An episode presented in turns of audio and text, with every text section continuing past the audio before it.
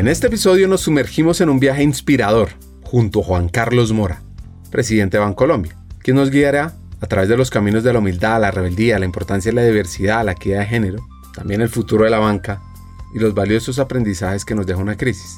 Porque es que es en la mezcla de estas dosis de humildad que encontramos el poder para desafiar lo establecido, reinventarnos en un mundo en constante cambio.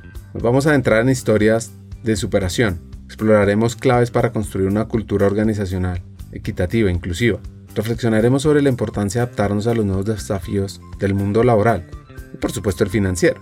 Prepárate para descubrir cómo los valores de la humildad, cómo la equidad puede impulsar una banca más consciente, ágil y humana. Por supuesto un mejor país. Acompáñanos en este episodio cargado de reflexiones inspiradoras y aprendizajes transformadores. Bienvenidos a Hackers del Talento, el podcast que busca cambiar el juego por lo humano. Creemos en una América Latina más competitiva, inclusiva, equitativa y próspera, donde las personas sean el centro del mundo laboral. Nos motiva el talento como el motor de cambio y por eso estamos aquí, para ser la fuente de inspiración, unión, colaboración, aprendizaje, debate y acción para la comunidad de people, de talento, de HR, a través de historias, reflexiones y conversaciones con CEOs, con líderes de talento humano, pensadores y actores de cambio, te ofreceremos hacks para evolucionar como líder, como persona, sobre todo para potenciar tu empresa. Te invitamos a sumergirte en conversaciones profundas y significativas que te harán pensar, reflexionar y seguro te inspirarán a tomar acción. Únete a nosotros en este viaje para hackear el talento y juntos cambiemos el juego por lo humano, por un futuro más justo y próspero. El amor por los carros es una pasión que ha cautivado a millones de personas de todas las épocas y culturas. Desde los primeros modelos a vapor del siglo XIX hasta los vehículos de alta tecnología de este siglo, pues los automóviles han dejado huella en la historia y en los corazones de los amantes de la velocidad y la elegancia. Como decía Henry Ford, los automóviles no son solo máquinas de transporte, son una expresión del espíritu humano. Y es que los carros al final representan libertad, innovación, estilo, simbolizando el deseo de explorar nuevos horizontes y romper barreras. En palabras de Enzo Ferrari, un automóvil es como un caballo. Si no lo manejas con suavidad, no podrás disfrutar de su verdadera potencia. Pues Juan nació en una familia amante de los carros, es el mayor de tres hombres, y vivió este amor por los carros desde muy joven. Pues mira, yo tenía esa conexión, esa, y te estoy hablando de mis primeros recuerdos de infancia, o sea, estando muy, muy, muy pequeño. Mi papá estaba jugando en ese momento un Ford, 20, Ford 1928 en el garaje de la casa. Él llegaba, se ponía un overol y, empezaba a trabajar en el carro con mi mamá, como te digo, y yo también, de alguna manera muy chiquito, empezaba a acompañarlos. Entonces, en ese momento me gustaban los carros, digamos, por esa conexión, estando muy chiquito, pero después mi papá fue distribuidor de vehículos internacionales de Tracmulas, entonces recuerdo como una marca de mi infancia cuando llegaban esos camiones tan grandes de sentarme en uno de esos camiones en la que la dirección a mí me tocaba abrir todos los brazos para poderla tomar. Entonces ha sido una vida conectada con los carros desde siempre y me gustaban todos en general, o sea, todo. ¿Cómo se conocieron sus papás? Pues ellos eran vecinos en Medellín, vivían en la misma calle con dos cuadras de diferencia y mi papá y mi mamá cuentan que mi papá pasaba caminando y mi mamá estaba en el, y ahí se conocieron. Pero la pasión viene, como te decía, por las dos familias, porque mi abuelo fue distribuidor de Ford en Medellín y luego mi abuelo murió, yo no lo conocí, mi mamá estando muy joven de 17 años y mi tío tomó el negocio familiar y ha sido el negocio familiar hasta hoy. O sea, los, los carros en la familia de mi mamá han sido, digamos, lo que han ha hecho toda la vida. Hoy mis hermanos, mis primos trabajan en ese negocio familiar, así que yo creo que fue una conexión por azar, pero que terminó uniéndolo. Y a mí, como te digo, mi mamá siempre me marcó porque era de estar debajo del carro ayudándole a mi papá de manera permanente. Eso, yo crecí con esa imagen de mi mamá. Ser una buena persona implica mirar más allá de nosotros mismos, reconocer la humanidad en cada ser que encontramos en nuestro camino, ser capaces de levantar a aquellos que han caído de apoyar a aquellos que se sienten perdidos, de abrazar a aquellos que necesitan consuelo, un faro de luz en medio de la oscuridad y un ejemplo inspirador para aquellos que nos rodean. Como dijo Martin Luther King, la oscuridad no puede expulsar a la oscuridad, solo la luz puede hacer eso. El odio no puede expulsar al odio, solo el amor puede hacer eso. Ser buenas personas es un llamado a ser esa luz que ilumine los corazones, ser esa fuerza que transforme vidas y hacer ese amor que trasciende barreras. Y esto fue una gran enseñanza de sus padres. Pues mira, yo tengo un recuerdo de la infancia muy, de ser una infancia feliz, tranquila, con unos valores muy importantes y con una preocupación, digamos, por las personas, de ser buenas personas. Y yo creo que eso fue lo que nos inculcaron al final mis papás, a mis dos hermanos y a mí. Son unos valores de que ser buenas personas es un tema que debe ser innato y que debe ser algo que nos caracterice. Y yo hoy le doy gracias a esa educación y a esos valores, principios de preocuparse por las personas, de entender cada uno de nosotros tiene al final una responsabilidad actuar de una manera clara en sociedad. Entonces tengo unos recuerdos muy bonitos de la infancia. Hubo pocos, pero hubo regaños. Yo primero te cuento que fui siempre muy, muy juicioso en general en el estudio, pero sí recuerdo una vez en que, estando, yo creo que tendría unos 10 años, salí de la casa y me fui en bicicleta y no avisé y regresé dos horas después y mi papá estaba muy asustado, muy nervioso. Eran épocas complicadas de seguridad en Medellín estaba y me regañó muchísimo por no haber avisado que no estaba porque estaban realmente angustiados por no estar ahí. Ahora también recuerdo, por ejemplo, regaños a mi hermano muy fuertes, ese sí lo regañó porque no comía. Mi hermano era muy, muy necio para la comida y recuerdo que pasó varias, muchas veces, varias horas en un rincón del comedor diciéndole a que no se comiera lo que había en la mesa, no podía moverse de ese rincón, cosa que no me pasaba a mí porque yo con la comida sí nunca he tenido problemas ni he peleado. La rebeldía en la adolescencia surge como una expresión natural del proceso de individualización y búsqueda de identidad.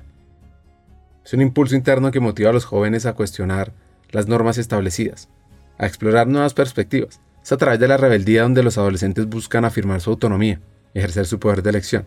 Es un camino de autodescubrimiento y crecimiento que les permite desafiar las expectativas impuestas y forjar su propio camino en la vida. Me sube mucho la energía y tuve una infancia que le agradezco a mis padres muy tranquila, muy feliz, muy recuerdos del colegio son positivos, así que me llena de energía de un entorno familiar tranquilo con mis hermanos, bien, que tal vez tengo recuerdos que fueron una época retadora. Estuve un, un par de años o un año y medio de adolescencia de esa compleja que por lo que pasamos en el que yo que era muy buen estudiante, que no tenía problemas, empecé a perder materias, empecé a, a no estudiar, pura rebeldía de adolescente, esas cosas que pasan. Y me acuerdo que mi mamá sufrió mucho en ese momento. Y ese fue un momento en que yo digo, pues sí, se explica hoy, pero es un momento en que yo digo, uy, esa fue como una buena etapa de mi vida, ese momento me sentía bien, una rebeldía expresada de una manera muy absurda. Afortunadamente, año y medio después retorné a lo que era y ya no tuve que volver a tener problemas ni académicos ni de ningún tipo, pero ese momento no lo recuerdo bien, eran momentos como de una adolescencia rebelde, pero con mala energía, que no, no me gustó mucho.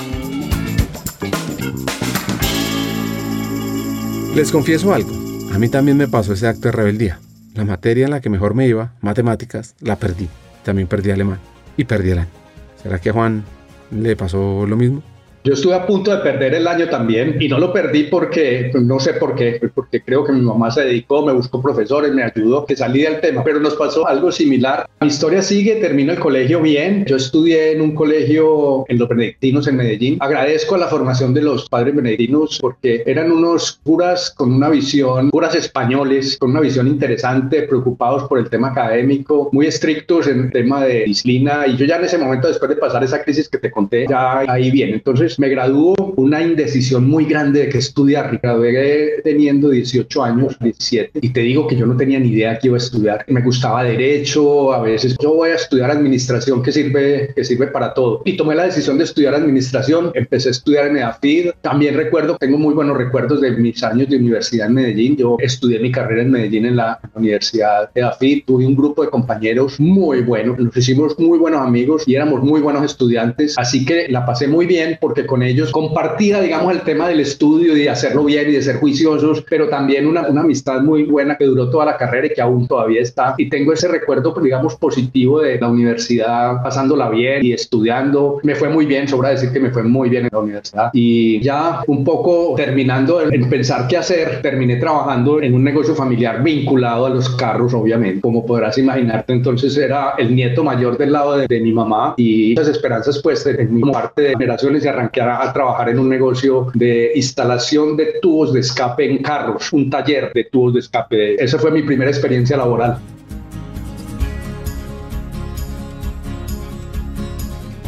Instalación de tubos de escape. ¡Wow!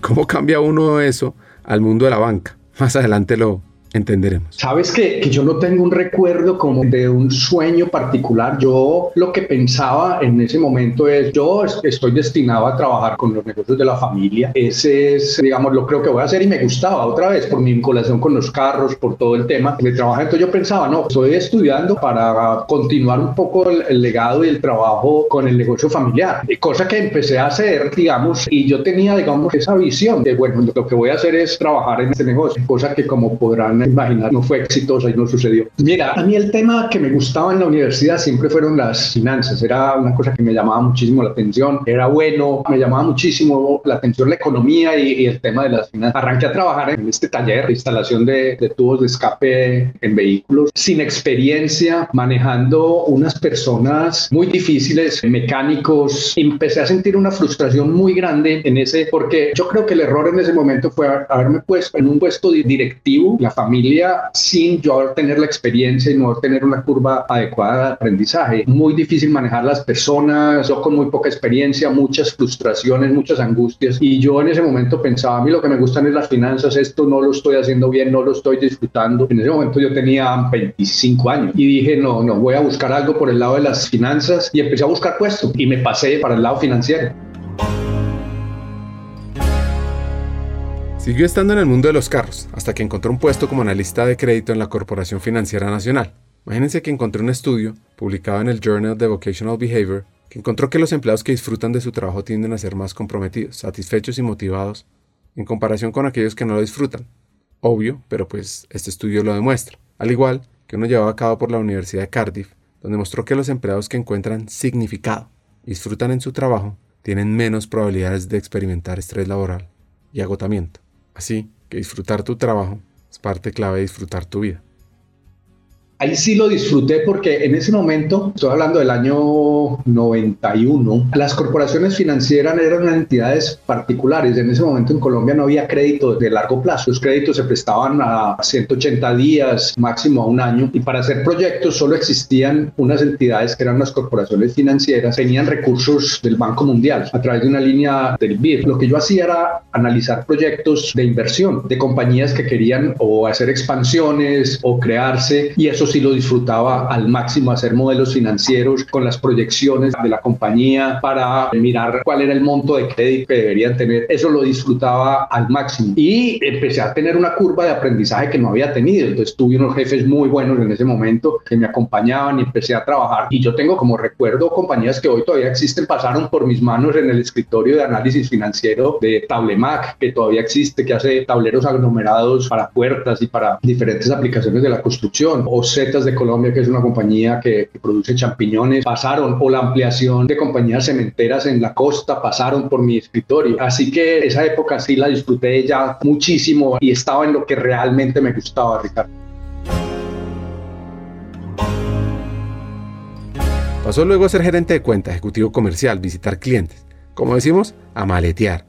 ¿Y cómo le fue en ese reto de ser vendedor? Fue bien, pero fue retador, porque como te digo, yo no he sido esa persona, digamos, entradora de unas relaciones de esas así muy, que las relaciones interpersonales y públicas sean lo mío. Entonces sí me costó un esfuerzo grande, pero lo hice bien, me fue muy bien. De hecho, a los dos años fui ascendido y a un reto enorme, te digo, en ese momento abrumado por un reto. Las corporaciones financieras en ese momento, por Finsura, que ya se había fusionado, de ahora una, ya, yo, yo estoy en la misma entidad teóricamente, he vivido varias fusiones a lo largo de mi carrera. En ese momento se había fusionado y me dan una responsabilidad en banca de inversión. Corfinsura en ese momento se había ganado unas privatizaciones, particularmente de gas natural de Bogotá, de la distribuidora de gas natural que era Ecopetrol y la quería vender, había contratado unos bancos de inversión y la persona que estaba a cargo no lo estaba haciendo muy bien y me llaman a mí para que me encargue de eso. Yo no tenía ni idea de banca de inversión. Eso fue un reto enorme, echarme encima una privatización trabajando con bancos de inversión en el exterior. Fue un reto enorme, enorme, abrumador. Afortunadamente salió bien estuve nueve años en banca de inversión, la mejor escuela que he tenido en mi carrera, eh, porque otra vez es proyectos, es análisis, es acompañar a compañías en, su estrategia de expansión, en hacer fusiones, adquisiciones, privatizaciones, una experiencia maravillosa que en ese momento Carlos Piedraíta, que luego fue presidente de, de Tresa, era el presidente, me dio esa responsabilidad y la disfruté mucho durante un periodo relativamente largo.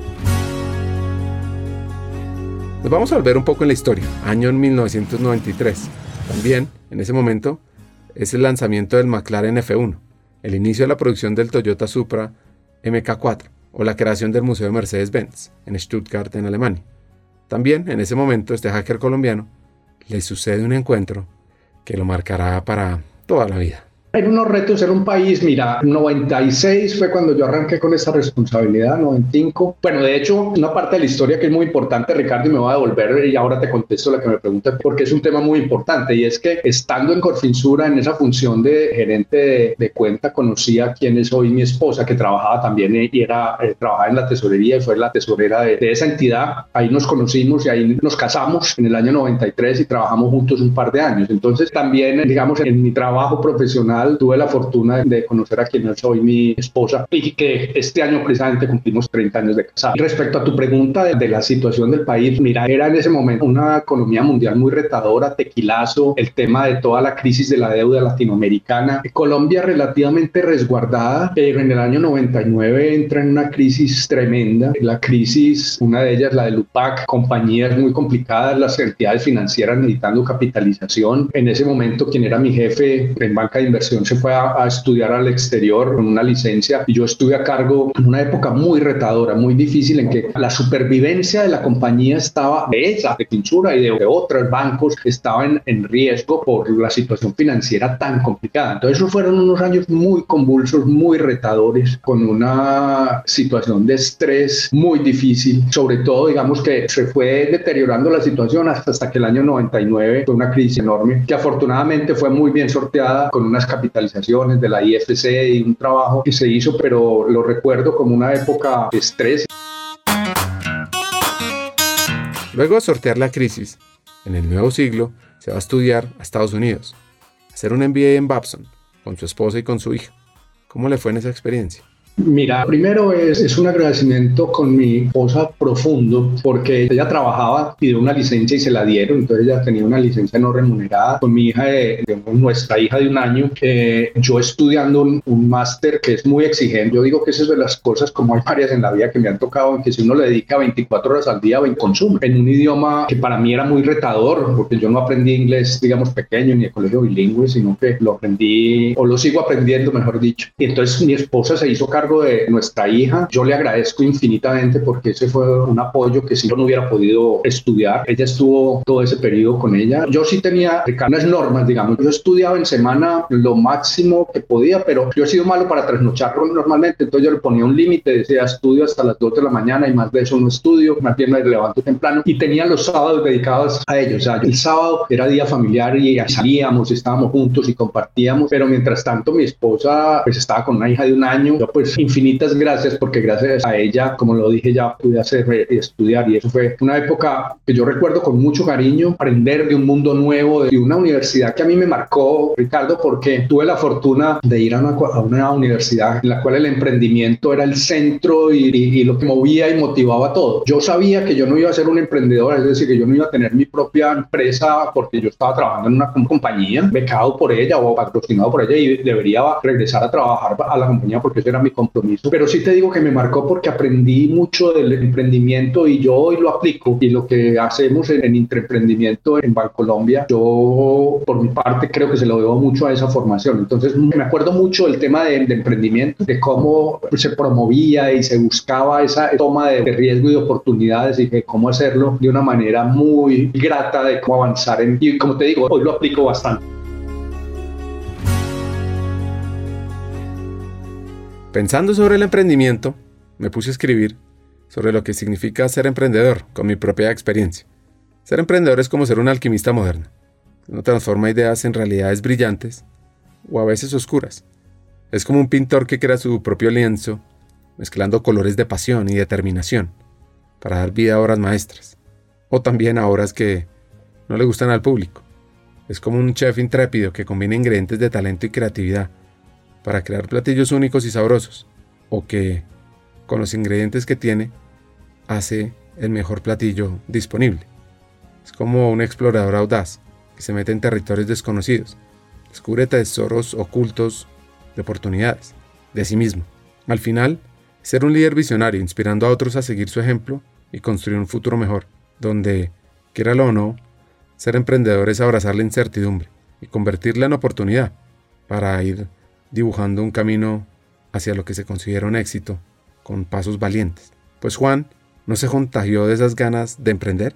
No, eso nunca lo pensé porque yo tengo un, sentido de lealtad muy importante y otra vez volviendo a los valores y a lo que me, enseñaron mis padres, yo hoy sigo profundamente agradecido por esa oportunidad que me dio la compañía que sin eso yo no hubiera, no estaría donde estoy. Y yo tenía claro que yo regresaba. Mis compañeros empezaron a, emprender, algunos a buscar trabajo en Estados Unidos. Recuerdo un par de compañeros venezolanos que en ese momento decidieron que se quedaban en Estados Unidos porque ya la situación de Venezuela ya estaba Chávez y ya empezaba a marcar quedándose en Estados Unidos, varios buscando yo sí tenía claro que yo regresaba a, la compañía que me había patrocinado, que me había apoyado, con una visión de lealtad y de entender que así como me habían dado y me habían entregado esta oportunidad, yo tenía que devolverla y gratitud me acompaña hasta hoy. Así que no te digo que en algún momento a uno sí le pasa por la mente, porque todo mundo hablando de emprendimiento, pero yo inmediatamente volví a mi centro y decía, no, mi carrera y mi tema está en volver a Colombia a trabajar en la compañía que me dio esta oportunidad, porque tengo que devolver. Entre otras cosas, hay una cosa bonita de la beca Fulbright y es que es un convenio, como te dije, con las compañías, pero uno de los compromisos que uno adquiere es volver al país a entregar lo que aprendió a su país. Y yo tenía clarísimo que yo eso era lo que quería hacer, volver a Colombia a desarrollarme y a estar en la compañía que me ha dado esa oportunidad.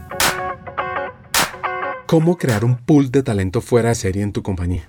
¿Cómo potenciar el talento local con conocimiento global. Mira, yo todavía, el banco sigue con el programa de patrocinar a personas para que estudien en el exterior. Yo creo que es una muy buena práctica de gestión del talento. Lo venimos haciendo ya de manera reiterativa por creo que más de 20 años o 25 años y ahí ya hemos creado un pool de talento muy importante dándole esa oportunidad pues, a las personas. Ese convenio con Fulbright se acabó, pero seguimos teniendo lo que llamamos la beca corporativa. ¿Por qué digo esto? Porque cuando hay un becario de estos que se va a estudiar, un muchacho lleno de ilusiones, que se va y le dije, y entonces me plantea todos los retos, ¿no? Que entonces te está buscando la vivienda, que todo el tema. Yo le dije, mira, lo difícil no es ir, lo difícil es volver. Usted tiene estrés de no, no sabe dónde va a llegar, pero le va a dar mal duro regresar. Así que prepárese no para la idea que uno está lleno de ilusiones y de cosas nuevas, sino para el regreso en el cual uno, a lo que tú te refieres es que se conecta con un mundo y se le abre una cantidad de cosas. Mis compañeros eran, no sé, habría de no sé cuántas nacionalidades, 15, un porcentaje importante, eran eh, no norteamericanos, sino extranjeros. Y eso le abre a uno un mundo y una oportunidad. El vivir en Estados Unidos, vivir en Boston, cuna también de emprendimiento y de innovación y de oportunidades. Uno se conecta en ese mundo y cuando regresa al país es un golpe duro, es un golpe de, volverse a acomodar. Uno en ese momento termina su, el estudio y quiere comerse el mundo y llega y encuentra una realidad muy distinta. Así que estoy de acuerdo contigo que adaptarse a ese mundo es, es bien, bien retador. Y yo se los digo a los, a los que se van, digo, prepárese para el regreso. Y todos cuando vuelven me dicen, sí, tenía razón, es más duro el regreso que la ida. Y para mí fue, fue difícil porque llegué inclusive al mismo cargo que tenía, después de haber estudiado, de haber oído de salarios, de oportunidades, de mis compañeros en unas cosas muy distintas. Yo volví a mi mismo salario en el mismo cargo que tenía. Eso le, le pone a uno una dosis de humildad que es importante, pero que no es fácil. Una dosis de humildad se convierte en el antídoto que nos ayuda a mantener los pies en la tierra. Nos recuerda que, a pesar de nuestros logros, de nuestros éxitos, somos seres humanos imperfectos en constante búsqueda de crecimiento y aprendizaje. La humildad nos permite reconocer nuestras limitaciones y valorar las contribuciones de los demás. Nos libera de arrogancia, nos conecta con la esencia, la autenticidad y la compasión. Porque es que yo les quiero invitar a abrazar la humildad, a unirnos en la comprensión de que todos estamos en este viaje juntos, que cada persona tiene algo valioso que aportar, y es a través de esta que encontramos grandeza de ser verdaderamente humanos, generosos y abiertos a nuevas oportunidades de crecimiento.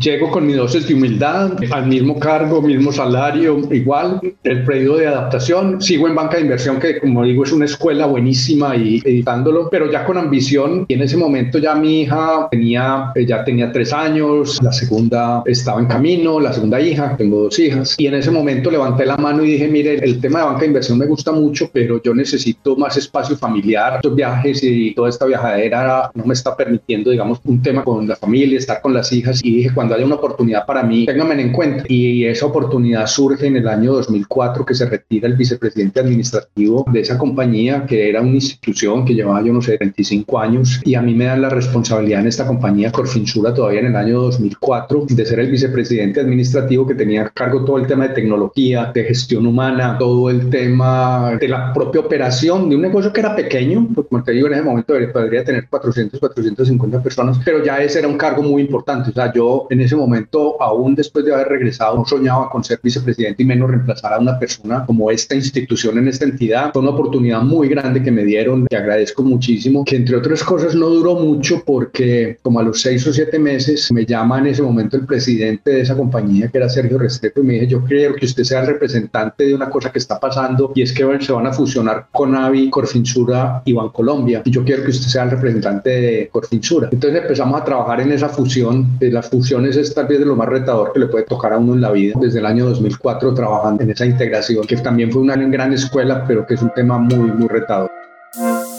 La incertidumbre en una fusión altera los planes de carrera de muchas personas, incluido la de este hacker colombiano. Enrique estaba en, el área de gestión humana en Bancolombia, pero esa es una de las cosas que empieza cuando uno hace una fusión de tres, a pesar de que la nuestra era la compañía más pequeña, no en activos, pero sí en número de personas. En los cargos claves hay tres personas y ese drama humano o esa situación humana es tal vez de los... Entonces, así como había un Enrique González, que en ese momento no era Enrique, sino que estaba otra persona en, en Bancolombia, había uno en Conavi y había uno en, el área en Corfinsura. Entonces eran tres para escoger uno y esos dramas humanos en ese momento son tal vez de los temas más retadores. Es la única época en mi vida de trabajo, de, estoy describiendo que busqué para buscar el tema financiero, que yo busqué trabajo activamente y alcancé a presentar entrevistas, porque era tal mierda de incertidumbre en ese momento de, fusionarnos que yo dije, pues yo tengo que empezar a, pensar, porque si a mí me dicen que no quedo, como le dijeron a varias personas que trabajan conmigo, brillantes, buenos profesionales, muy buenos ejecutivos, pero en ese momento es, es un tema de suerte, de, de muchas cosas. En ese momento es el único momento que yo activamente busqué que he trabajado. Te voy a contar una anécdota que es bien particular de lo que sucede en, en la vida. En ese momento, fábrica de calcetines Cristal estaban buscando una persona del área como administrativa y financiera y ahí fue donde presenté entrevista. Y la entrevista la presenté con Luis Fernando Restrepo, quien es hoy el presidente de la Junta de Bancolombia. El mundo es muy particular, entonces, pero ya después entonces Luis Fernando empezó a mirar y a mí ya me dijeron que yo me quedaba, entonces ya ese proceso lo hasta ahí llegó, le dije a Luis Fernando que no, que muchas gracias, pero la vida como da vueltas y después eh, y yo tuve la oportunidad de, ser también ejecutivo de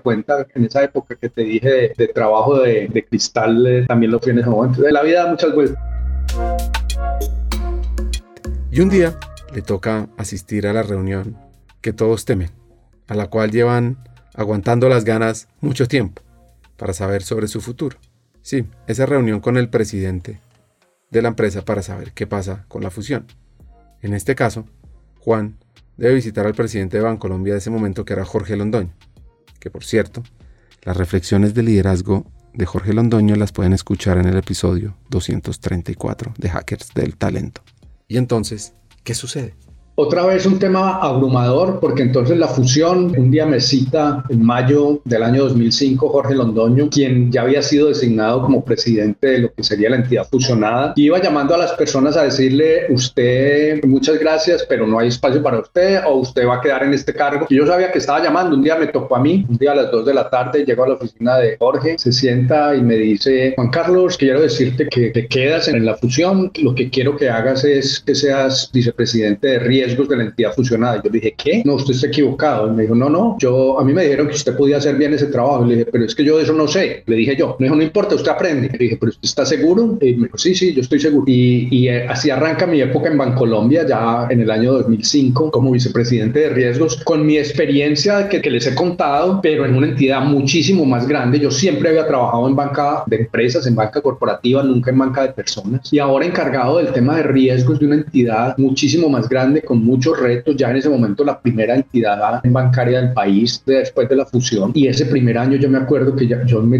puse a, fue un año, yo en ese momento me puse un reto y dije, mira, yo tengo que aguantar este año, si yo aguanto este año, yo paso la prueba, pero si yo lo que tengo que hacer es buscar que no, no me voten en este primer año. Y para eso tengo que aprender, tengo que estudiar, tengo que mostrar lo que sea de banca corporativa y aprender de banca de, personas y de banca hipotecaria y me dediqué a, a aprender, a estudiar. Y arrancó uno de los periodos muy retadores el primer año y de ahí para adelante porque porque en 2007 tuvimos crisis, 2008, 2009 otra vez crisis financiera, yo en el área de riesgo, pero uno de los periodos de mayor aprendizaje también fue ser vicepresidente de riesgos del año 2005 al año 2011, en el que aprendí de una entidad maravillosa, pero aprendí también el gusto de la banca de personas, aprendizajes continuos y un jefe maravilloso como Jorge Londoño, que entre otras cosas sé que estuvo en Hackers del Talento entrevistado por, por Ricardo Matamala. Por Jorge yo tengo la, la mayor admiración y el mayor agradecimiento porque fue un jefe maravilloso para mí. Hagamos una pausa.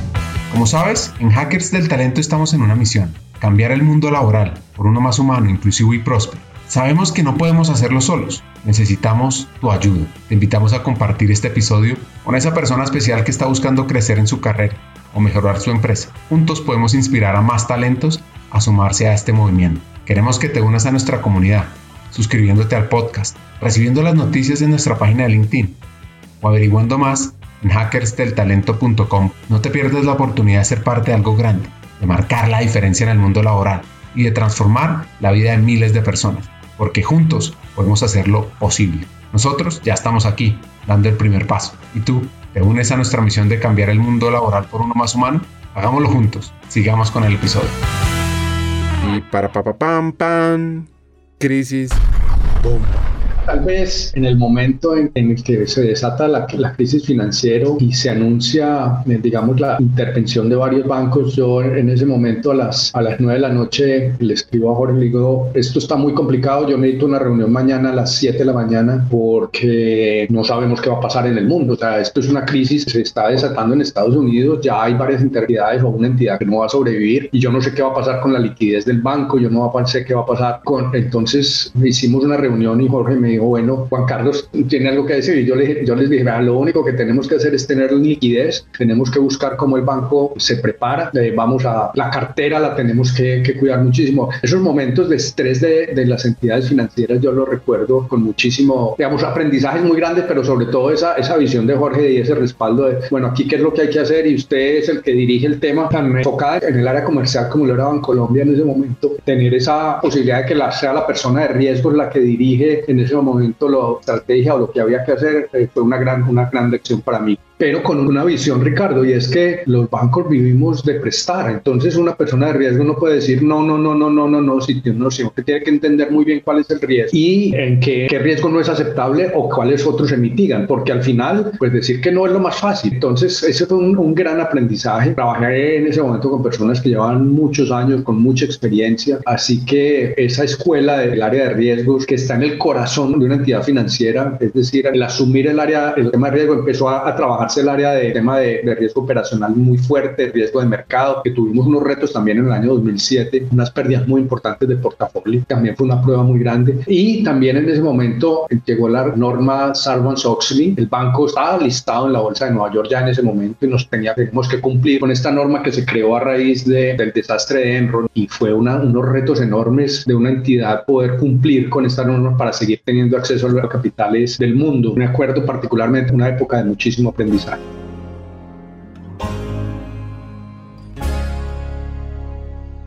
y entonces, no lo dejan estar cómodo en riesgos. Eso fue muy particular y otra vez abrumado por las circunstancias. Yo estaba muy tranquilo en riesgos, bien, haciendo el trabajo. Hay relevo en la presidencia. Jorge se retira en noviembre del año 2010. Llega Carlos Raúl en, a principios del año 2011 como presidente del banco. El, Carlos Raúl ya había trabajado en el banco, estaba en la junta. Yo lo conocía porque era miembro de la junta del banco. Al mes, en ese momento estábamos, el banco había emprendido un proyecto de, de renovación tecnológica y estamos teniendo muchas dificultades, inestabilidades y falla en servicio. Y llega Carlos Raúl Nuevo y me dice, usted es la persona de riesgo, ¿no es cierto? Le dije, sí, yo soy la persona. Pues yo creo que el riesgo más grande que tenemos en este momento es esa inestabilidad de los sistemas, así que yo quiero que usted se encargue de ese tema. Le dije, ¿cómo así? Me dijo, sí, sí, yo quiero que, usted se vaya para el tema de manejar ese proyecto de transformación para ver que, cómo, cómo organizamos eso. En ese momento encargado, yo le dije, ¿pero está seguro? Yo de eso no sé. Volví y le digo, no, no, no, yo necesito que usted se encargue de ese tema. Y eso fueron épocas muy duras porque el banco estaba en una inestabilidad de servicio muy importante. Eso Eso fue como en principios de marzo y en febrero ya me dio la responsabilidad de manera definitiva del año 2011 de lo que en ese momento se llamaban servicios corporativos, que era todo lo que tenga que ver con tecnología, con los temas administrativos, con la operación. Una escuela muy buena, un aprendizaje muy grande, unos retos enormes porque hasta que uno no está en la operación de un banco en la tecnología, no se da cuenta de la magnitud de lo que eso significa. Y para mí fue un gran, un aprendizaje, no siendo técnico, pero rodeado de personas maravillosas que, sí lo eran y que me ayudaron muchísimo a poder eh, sobrellevar ese momento muy, muy retador en el cual estuve hasta el año, hasta el año 2014. Escuchen estos dos hacks de evolución, donde nuevamente hay varios sacudones. Otra vez, yo he tenido jefes que han creído en mí. Yo, yo tal vez, si me pide resumir mi carrera, yo la resumo en dos conceptos. He disfrutado lo que hago desde ese momento que cambié y que les conté al principio. He disfrutado todos los momentos, ha habido momentos retadores, lo he disfrutado. Y lo otro es que he tenido jefes que han creído en mí, me han empujado y me han retado y me han puesto en, en circunstancias en las que yo no creía que pudiera desempeñarme. Hasta ahora ese ha sido el tema. Pero aquí es un poco distinto porque en el año 2014, yo después de estar en algún tema de banca en Europa, veo que hay hay una cantidad de cosas sucediendo alrededor de la banca y regreso y le digo a Carlos Raúl, yo creo que esta industria nuestra, la banca, va a cambiar muchísimo. Ya el tema de los móviles, los teléfonos celulares estaban ya más desarrollados. Yo creo que la tecnología va a habilitar una cantidad de posibilidades. Y entonces Carlos Raúl se voltea y me dice, pero después de pensarlo me dijo, sí, y yo creo que necesitamos un área de innovación que nos ayude a, a poder manejar todo esto que está pasando y todos los cambios que están sucediendo. Y después me dice, yo quiero que te encargues de esa área de innovación. Y dije, ¿cómo así? Me dijo, sí, sí, sí, creemos el área, una vicepresidencia de innovación y te encargas de ese tema. Y yo le dije, bueno, listo. Otra vez me ponen en una circunstancia, digamos, de reto de arrancar una vicepresidencia que no existía. Había un área de innovación, una vicepresidencia y arrancar ese proceso de para el banco. Ahí en ese momento es cuando con un grupo magnífico eh, creamos ANECI, empezamos a desarrollar una cantidad de cosas nuevas para incorporarlas en la banca. Hasta el año 2016 en que ya Carlos Raúl decide retirarse, me llama un día a la oficina y me dice, Juan, hoy hay una junta extraordinaria del banco al mediodía, yo voy a renunciar y quiero que eh, contarte que tú eres uno de los candidatos para reemplazarme. ¿qué? ¿cómo así? No, no, le digo sí. Y efectivamente en la Junta, eso me lo dijo a las ocho y media de la mañana y en la Junta al mediodía me eligieron presidente, cosa que yo no esperaba nunca. Eso fue exactamente esta semana, primero de mayo, hace siete años. Y la crisis más compleja, adivinen cuál fue. La del COVID fue durísima yo, y es la más dura que me ha tocado. No hay duda que esa incertidumbre que sentíamos durante la época del COVID, yo nunca la he sentido, a pesar de haber pasado por la crisis del 99, pasar de la crisis del 2009, otra del 2007 que les mencioné, la crisis ya interna. Todo eso lo prepara uno para estas circunstancias, pero esa fue la más fuerte porque la incertidumbre era tal, no sabíamos qué iba a pasar. Yo, yo te confieso que había noches en que yo me levantaba o me despertaba a las 3 de la mañana y yo decía, yo no sé si vamos a sobrevivir como compañía, porque yo me imaginaba un mundo en que la las personas no podían pagar y un banco en que las personas no le paguen, pues sabemos lo que sucede. Y no iban a poder pagar no porque no quisieran, sino porque no había actividad económica, no había, las personas iban a perder sus empleos. Entonces ese panorama y esa preparación fue muy retadora, pero y definitivamente es el reto más grande que yo he tenido en mi carrera. ¿Cómo está viendo el futuro de la banca?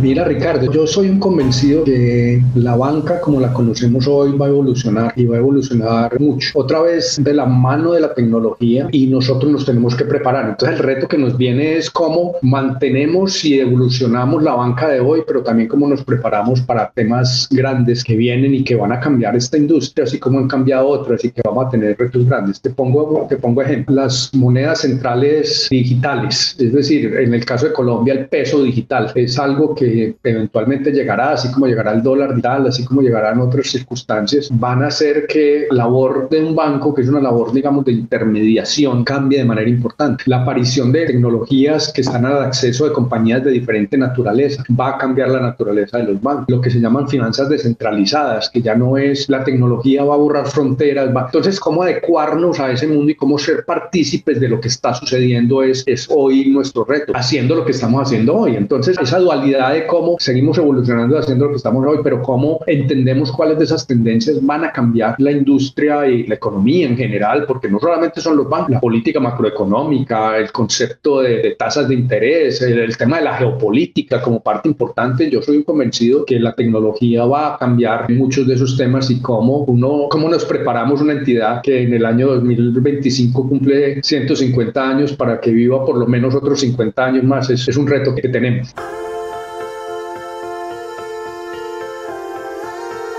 Este episodio está lleno de conexiones a otros. Les recomiendo el episodio 246 con María Viviana Botero, presidente de ProAntioquia hoy. Y es importante mencionarlo porque hay una anécdota que incluye a Juan Carlos, que contó María Viviana cómo se volcó el banco a los temas de equidad. Pero en este caso, esta es la versión de Juan y su motivación y viaje por la equidad de género. Ese es el comienzo, el que te comentó María Juliana. Y yo simplemente voy a recoger un par de antecedentes que ya hemos conversado durante toda esta charla. Y es, acuérdate de la figura de, de, mi mamá, digamos, haciendo labores que no son tradicionalmente de una mujer. Y segundo, en mi casa rodeado por mujeres, dos hijas mujeres, mi esposa. Entonces yo en un entorno en que las mujeres han sido, ahora sí nací, o sea, me crié con dos hombres, mis hermanos. Mi mamá era la, la que estaba en ese momento, digamos, en minoría. Pero solo te cuento esos antecedentes porque yo hasta ese momento no me consideraba una persona que tuviera sesgos realmente, porque con mis hijas he tratado siempre de ser muy abierto, que ellas se desarrollen, pero tuve una conversación a esa en la que estaba María Viviana, hoy presidenta ejecutiva de, de Pro Antioquia, que en ese momento trabajaba en el banco, y otro grupo de mujeres en el que a mí se me revelaron muchas cosas, y es, ellas en una conversación muy amplia, informal, en una comida, empezaron a expresar unas frustraciones que yo no sabía que existían. Yo en ese momento ya era presidente del banco y yo había preguntado por la demografía, cuántas mujeres había, si teníamos algún tema de sesgo de salarios, alguna preocupación. Me dijeron, no, hay una cosa por ahí vieja de algo que traemos, pero eso ya está resuelto y son 63% mujeres. Entonces no me quedé tranquilo. Dije, aquí no hay, este no es un tema que a mí me preocupa. Pero después de esa conversación, entender cómo se sentían ellas trabajando como mujeres y trabajando en Bancolombia, cómo tenían frustraciones, se me reveló y se me abrió un campo que yo no había visto. Y de ahí surge en Bancolombia un movimiento que en ese momento lo llamamos, creo que fue bastante espontáneo, con liderado por este grupo de mujeres y otras más que se unieron, que empezamos a conversar del tema y yo empecé un viaje de un descubrimiento, un descubrimiento de mí mismo, de mis sesgos, de un tema de cómo el estar inmersos en una sociedad que es machista y que muchas veces no es equitativa y que no es equilibrada, nosotros quedamos marcados por unos sesgos inconscientes, porque hay una cosa, están los machistas recalcitrantes y ese es uno, pero ese para mí no es el gran problema, porque ese lo reconoce uno ahí mismo. El tema es cómo en la sociedad en que vivimos nosotros cargamos con unos sesgos hombres y mujeres que nosotros mismos no los reconocemos y que se vuelven un, un tema de comportamiento. Y ese para mí fue el gran descubrimiento y el viaje que estoy recorriendo todavía porque todavía hay momentos de, de tener esos descubrimientos de decir, uy, este sesgo que se me está manifestando, ¿de dónde? Entonces ha sido un viaje bonito acompañado por un grupo maravilloso y en el que hemos transitado en Bancolombia, incluyendo a un grupo más grande, ya hoy formalizado dentro de la estructura del banco de manera muy clara.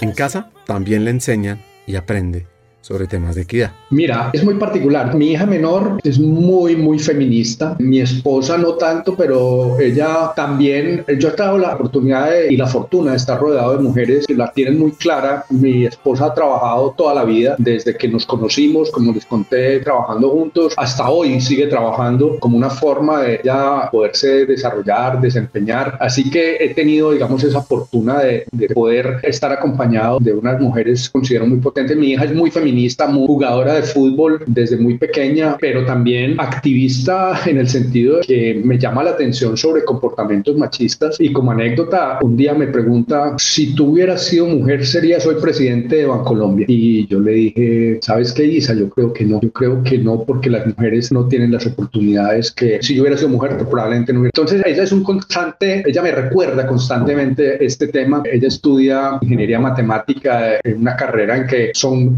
creo, que casi todos hombres, ella y tal vez otra mujer. Entonces, eso es una lucha permanente como mujer, hacerse valer por su capacidad intelectual. Y mi otra hija también muy independiente, menos activista, pero también muy segura de sí misma y de sus capacidades de lograr cosas. Así que ellas han sido, primero, mi gran inspiración y, y segundo, un modelo. Y mujeres en el banco también muy potentes, muy poderosas, que me han enseñado también los retos y las dificultades que se tienen. He tenido esa fortuna de trabajar en poder entender mis propios sesgos y poder, ojalá, incorporarlos, que además son unos sesgos de la sociedad, Ricardo, que es el gran reto que tenemos, porque vivimos en una sociedad que tiene sesgos muy complejos.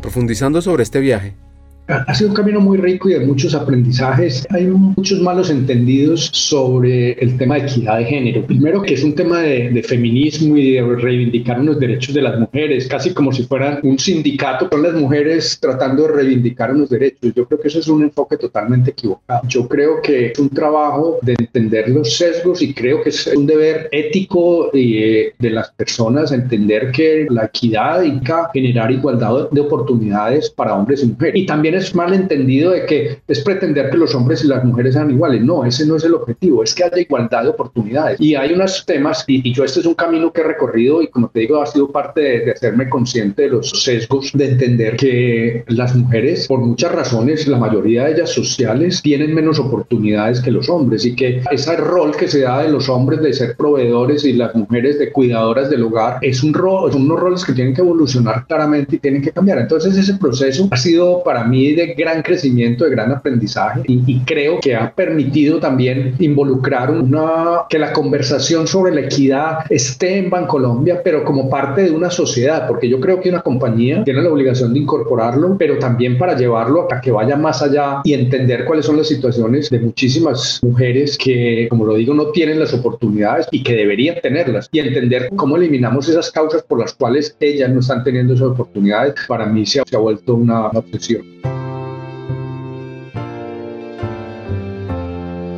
Ser referente es un reto y a su vez una gran oportunidad para transformar el entorno, como la canción de Kelly Clarkson, Stronger. You know the bed feels warmer, sleeping here alone. You know I dream in color and do the things I want.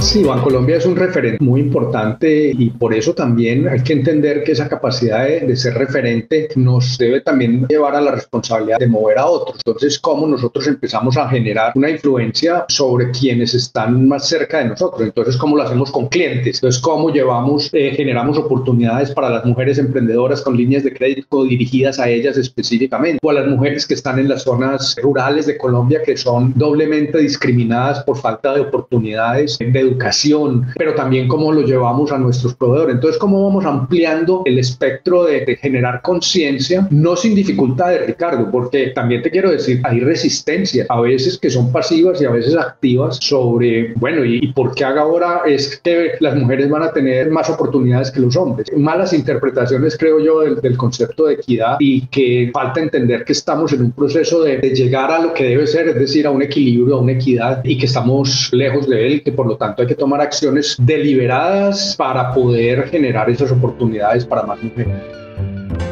De todo lo que hacen hoy, hay dos proyectos que son sumamente satisfactorios para el presidente de Bancolombia llena de satisfacción lo que hemos hecho con mujeres emprendedoras, cómo les hemos llevado no solamente crédito, sino conocimiento y capacidad para gestionar sus negocios. Ese para mí es muy satisfactorio. Y hay uno que también me, me llena de satisfacción porque era un tema de esos que uno no ve o que cree que las empresas no son responsabilidad, no tienen responsabilidad porque está poco por fuera del espectro de su labor directa. Y es, creamos en Bancolombia una línea que se llama Contigo, que lo que busca es que las personas puedan tener acompañamiento cuando tienen un tema de maltrato o de, violencia. Y lo digo que es, que es un poco invisible porque creemos que es por fuera, pero no te imaginas lo que eso significa para muchas personas poder tener una ayuda y un apoyo, sobre todo para muchas mujeres que están siendo o violentadas tanto con violencia física como con violencia psicológica, económica. Encontrar quien las ayude, las apoye es muy valioso y para mí es muy satisfactorio entender que algo que parecería que, que está sucediendo por fuera de la empresa y no sería responsabilidad del banco eh, poderlo hacer. Para mí esas tal vez son de las dos, de los dos temas más satisfactorios.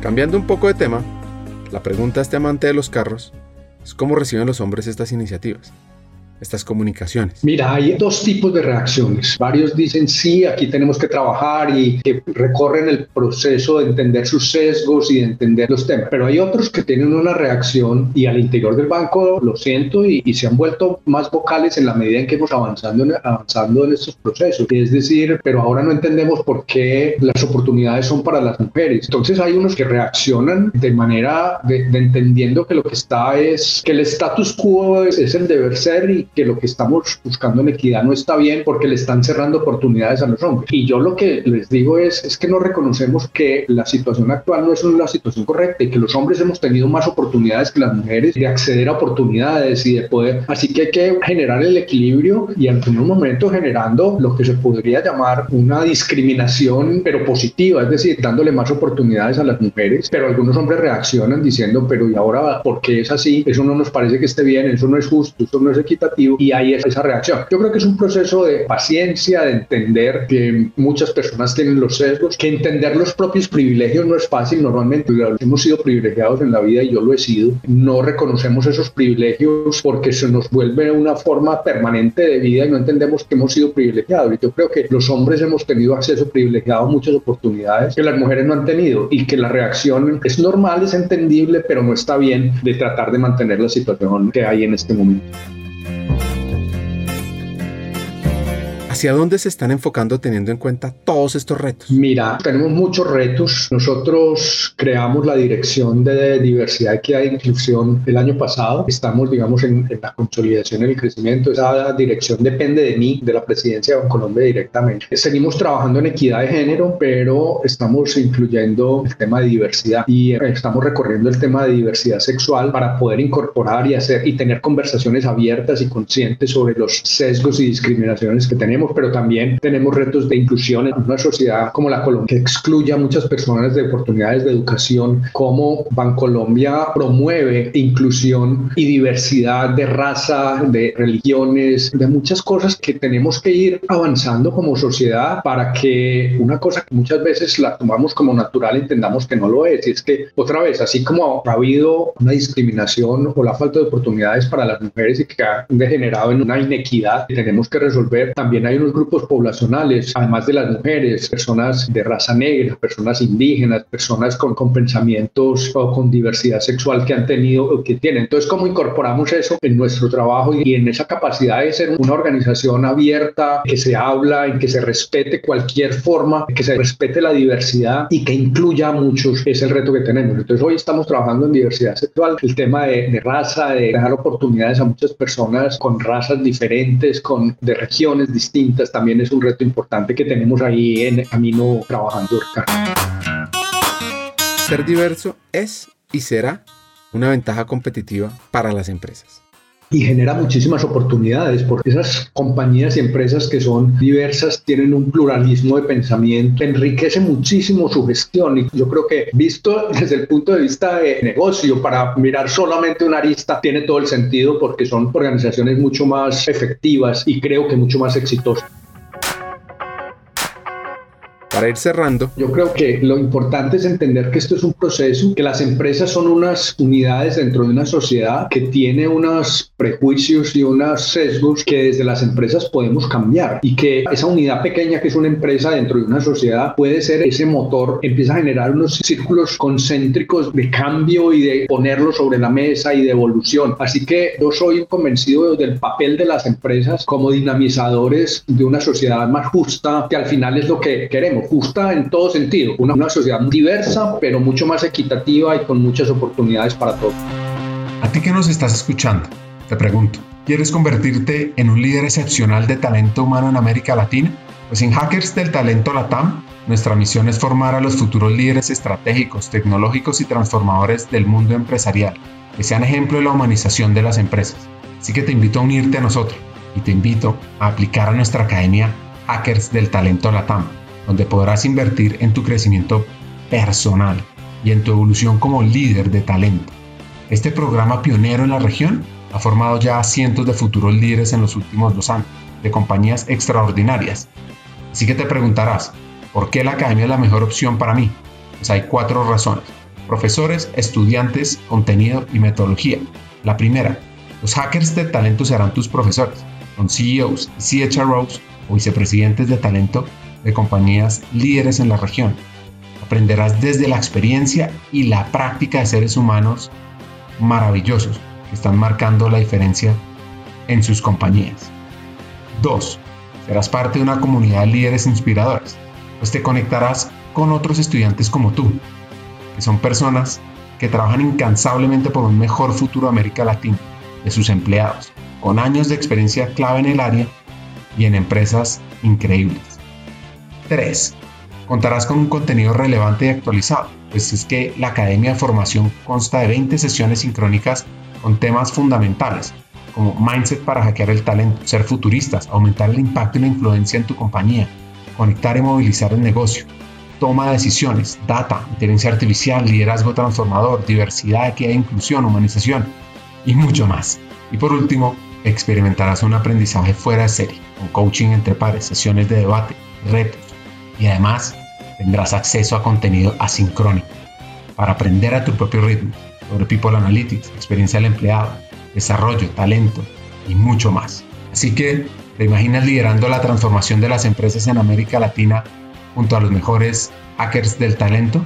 Únete a nuestra academia de formación y sé el cambio que quieres ver en el mundo empresarial. Aplica ahora en nuestra página web hackersdeltalento.com y conviértete en ese hacker del talento que siempre has querido ser. Y no podemos acabar el episodio sin recibir dos consejos de Juan Carlos Mora, presidente de Bancolombia. Mira, yo creo que, te lo conté, la anécdota es, ese momento en que yo, Jorge Londoño, me dice, usted es vicepresidente de riesgos y él me dice, usted puede. Para mí es, esa visión me ha acompañado desde ahí en mi vida y es, es tal vez esa visión y ese consejo de, de lo que se propone es capaz de lograrlo y esa fuerza me la, dio Jorge Londoño. Ese es tal vez el consejo o la visión más importante y de ahí me ha acompañado porque lo que hemos conversado yo he tenido retos muy grandes en mi vida y esa visión de una persona como él hubiera confiado en mí, me ha dado la fuerza en estos casi ya 20 años de poder hacer muchísimas cosas. Y en el tema de, de consejo que yo doy, mira, yo tengo una visión y es que uno nunca puede dejar la esencia de lo que es. Y cuando las personas tienen nuevos retos, tienen nuevas oportunidades, yo lo que les digo es nunca vaya a perder la esencia de lo que es y, separe lo que usted, la responsabilidad con lo que usted tiene de lo que usted es. Eh, nunca pierda la esencia, nunca pierda la esencia de eso que usted tiene en su interior, que a veces hay tentaciones de que las circunstancias lo cambien, lo moldeen, lo, lo lleven a, a ver las cosas distintas. Nunca se puede perder la esencia de lo que uno es. Este episodio con Juan es un recorrido sobre la sencillez, la humildad, el entender que estamos en proceso de crecimiento y evolución y que a partir de ahí nos vamos transformando. Acá vienen mis tres hacks. El primero, la diversidad, la inclusión, la equidad es una ventaja competitiva, es una ventaja de impacto social. Hoy y sobre todo, muy importante en el futuro. 2. Promovamos desde nuestro rol como miembros de familia, empleados, emprendedores, actores de cambio, actores políticos, ser buenas personas. Y 3. Recuerda todos los días, antes de salir de casa, tener un poco de dosis de humildad para humanizar. Hasta un siguiente episodio, sigamos hackeando el talento.